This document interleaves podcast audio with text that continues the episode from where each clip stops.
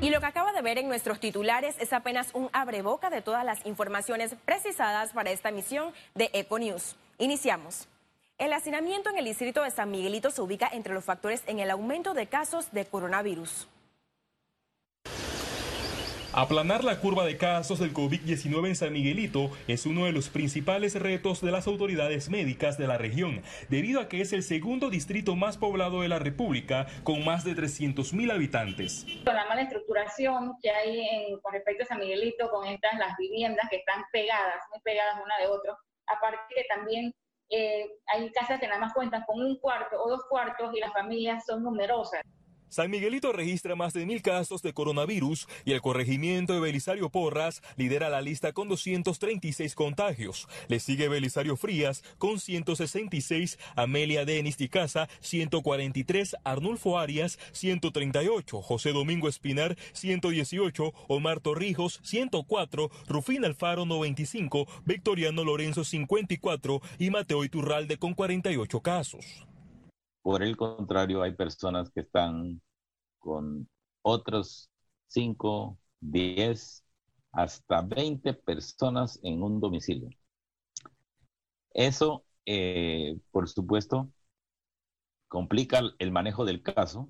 Con el inicio del bloque 1, el Ministerio de Salud también busca que los comercios y talleres sigan las normas. Llevamos 1.523 establecimientos inspeccionados, de los cuales 1.497 cumplían estos, estos distintos decretos y 26 han sido sancionados. Sí, hay que estar vigilando constante, diaria y semanalmente el comportamiento para entonces ir tomando medidas efectivas locales a nivel ya de, de sectores del corregimiento.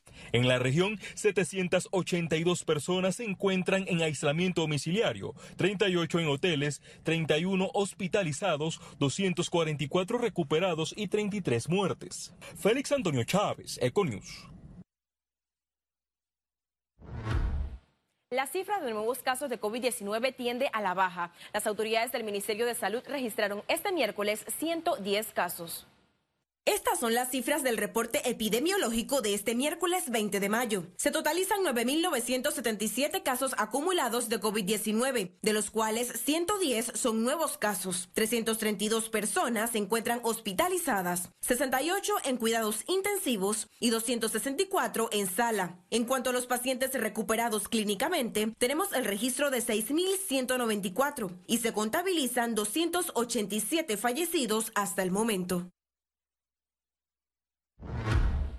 Gremios empresariales y económicos esperan la convocatoria a un diálogo nacional por la situación en la Caja de Seguro Social.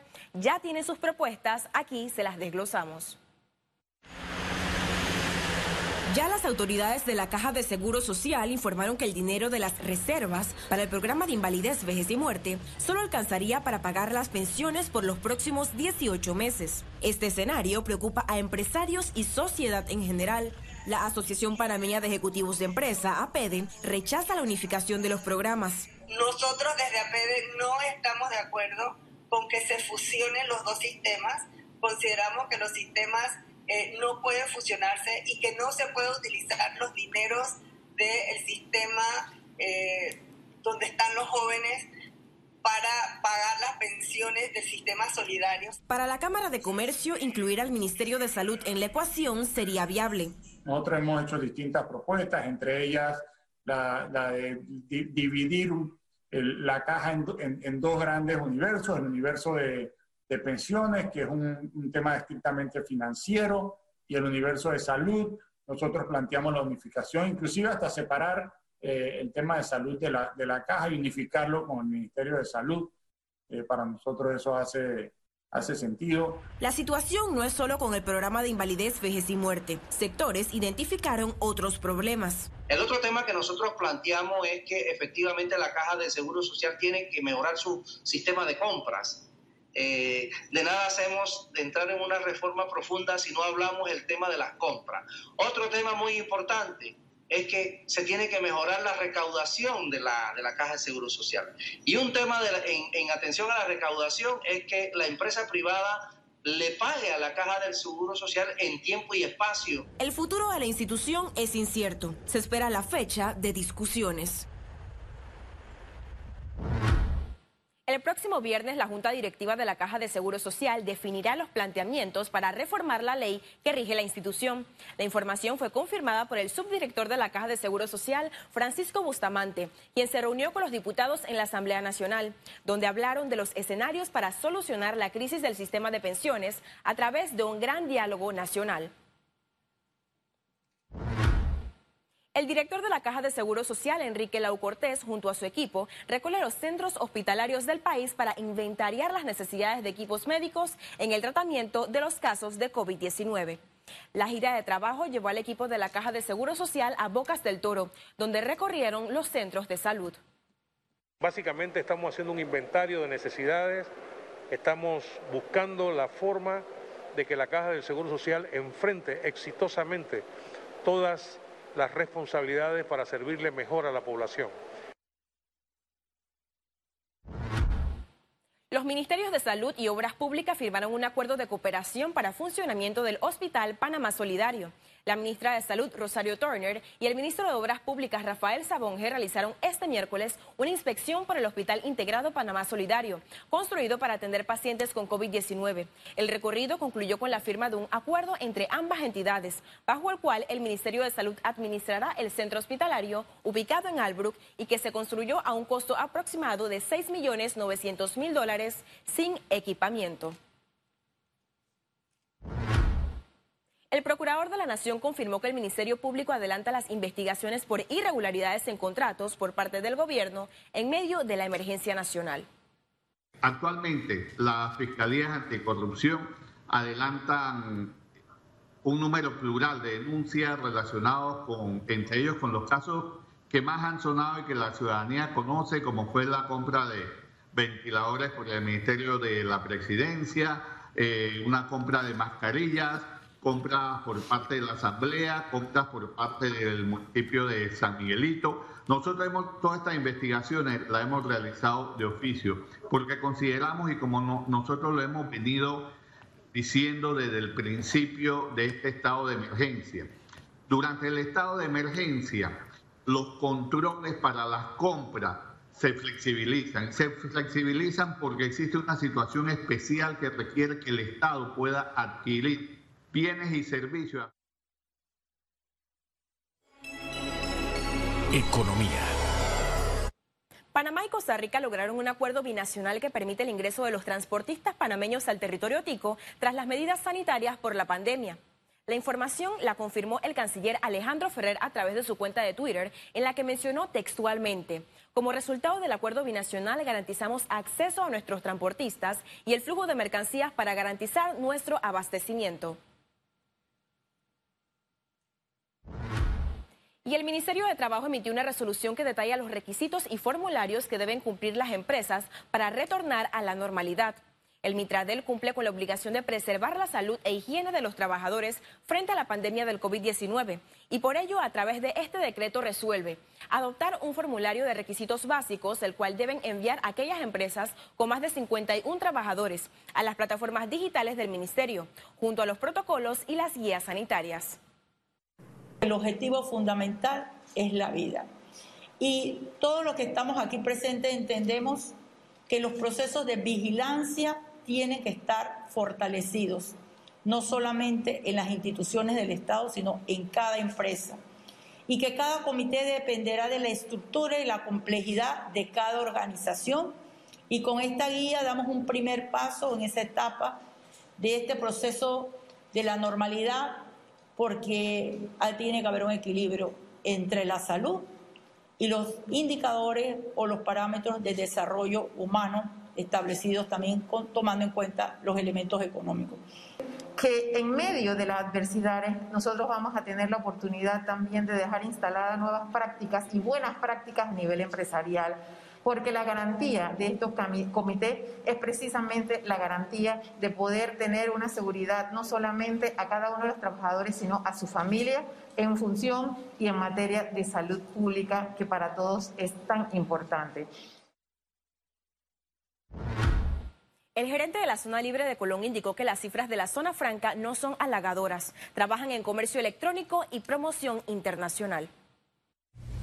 No creo, en lo personal, que la zona libre está falleciendo. Sí tenemos que ser conscientes de la realidad de la zona libre que está compuesta por dos elementos o dos sectores. De esta manera, el gerente de la zona libre de Colón, Giovanni Ferrari, reconoció en un conversatorio virtual que no están conformes con la situación actual en la zona franca. Indicó que la cuarentena impactó la zona libre. El volumen de importaciones cayó 10% y el de reexportaciones 13%.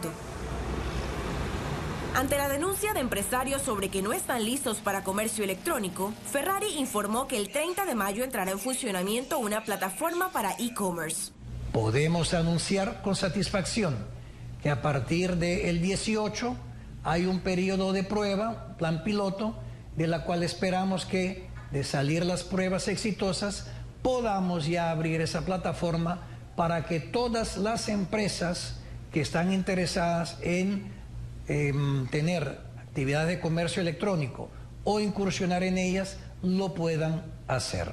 La asociación Crime Stoppers advirtió los cuidados que deben tener en estas plataformas. Pero hay que tener cuidado con nuevas plataformas que suceden porque estas plataformas además están asociadas a delitos cibernéticos y a estructuras de delitos cibernéticos, que hoy en día es otra fuente de ganar muchísimo dinero que después debe ser también lavado o blanqueado. Y estas estructuras de, de crimen cibernético usan el e-commerce en los países, estructuras nuevas de e-commerce, para poder operar.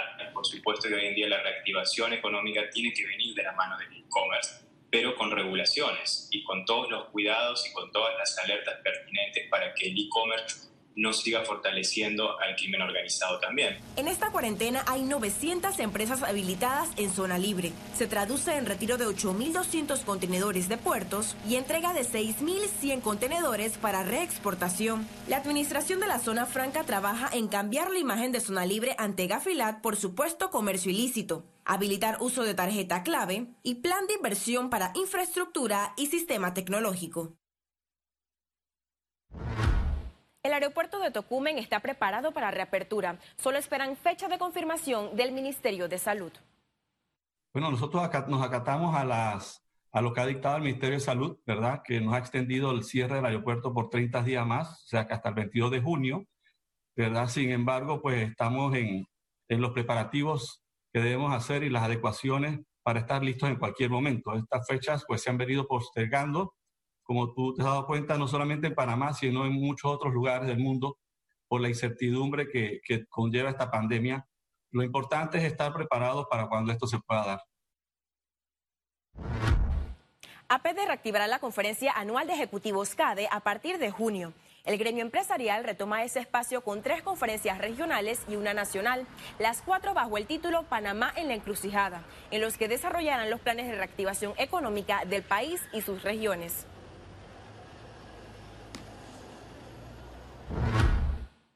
Una alianza entre Nequi y PayPal genera liquidez a microempresarios en Panamá.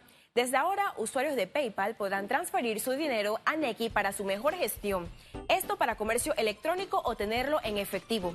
Por cada transferencia deberán pagar solo 5% de comisión. Una vez que ya eres usuario de Nequi y eres también usuario de PayPal, entras a, a Nequi y vas a ver una opción que dice PayPal, básicamente le haces clic a la opción de PayPal y eso te va a llevar a confirmar cuál es el email que utilizas con, con PayPal. Y entonces te va a aparecer una pantalla de autenticación propia de, PayPal, vas a confirmar tu, tu email de, de, la cuenta de PayPal, tus, tus passwords, y PayPal entonces te va a pedir que confirmes que quieres asociar la cuenta de PayPal con Next. Y listo, es una cuestión que no, no, te va a tomar más de uno o dos minutos hacerlo. Una vez que lo hagas, vas a ver dentro de Next tu saldo de PayPal. Dentro de Neki, en la, ventanita que Neki te da para ver PayPal, vas a ver el saldo y vas a poder decidir cuánta plata transfieres a tu cuenta de Neki. Al regreso, un recorrido por las internacionales. Y recuerde, si no tiene oportunidad de vernos en pantalla, puedo hacerlo en vivo desde su celular a través de una aplicación destinada a su comodidad. Es Cable Onda Go. Solo descárguela y listo.